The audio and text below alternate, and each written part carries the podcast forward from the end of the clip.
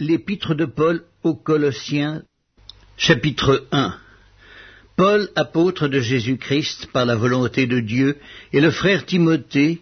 aux saints et fidèles frères en Christ qui sont à Colosse,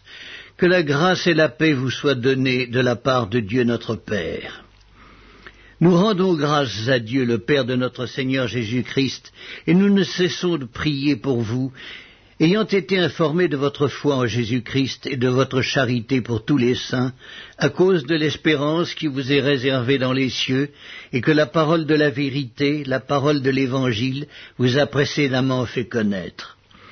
Il est au milieu de vous et dans le monde entier. Il porte des fruits et il va grandissant, comme c'est aussi le cas parmi vous, depuis le jour où vous avez entendu et connu la grâce de Dieu conformément à la vérité, d'après les instructions que vous avez reçues d'Epaphras, notre bien-aimé compagnon de service, qui est pour vous un fidèle ministre de Christ, et qui nous a appris de quelle charité l'Esprit vous anime.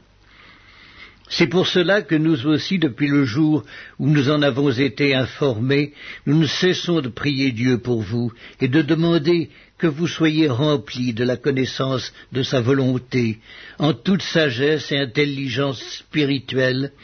pour marcher d'une manière digne du Seigneur et lui être entièrement agréable, portant des fruits en toutes sortes de bonnes œuvres et croissant par la connaissance de Dieu,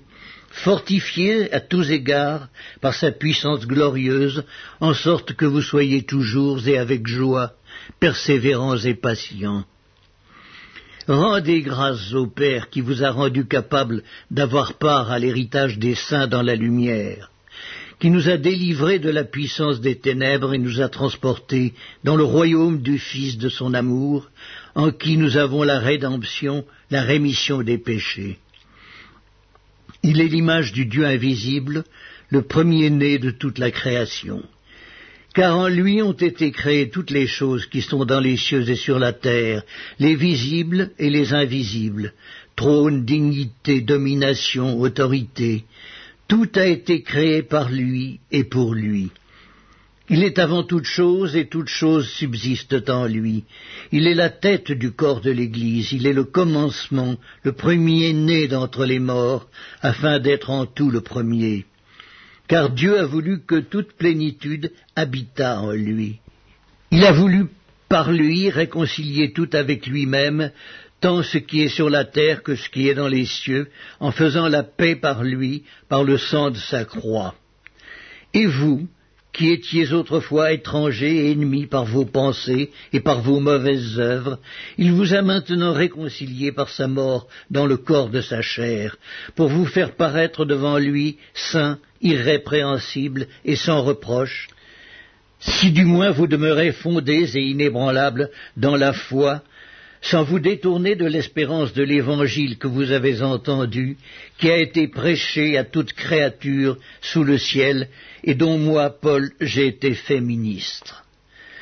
Je me réjouis maintenant dans mes souffrances pour vous, et ce qui manque aux souffrances de Christ, je l'achève en ma chair pour son corps, qui est l'Église. C'est d'elle que j'ai été fait ministre, selon la charge que Dieu m'a donnée auprès de vous, afin que j'annonçasse pleinement la parole de Dieu, le mystère caché de tout temps et dans tous les âges, mais révélé maintenant à, à ses saints, à qui Dieu a voulu faire connaître quelle est la glorieuse richesse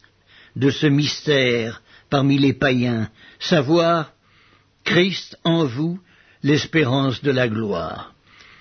C'est lui que nous annonçons, exhortant tout homme et instruisant tout homme en toute sagesse, afin de présenter à Dieu tout homme devenu parfait en Christ. C'est à quoi je travaille en combattant avec sa force qui agit puissamment en moi.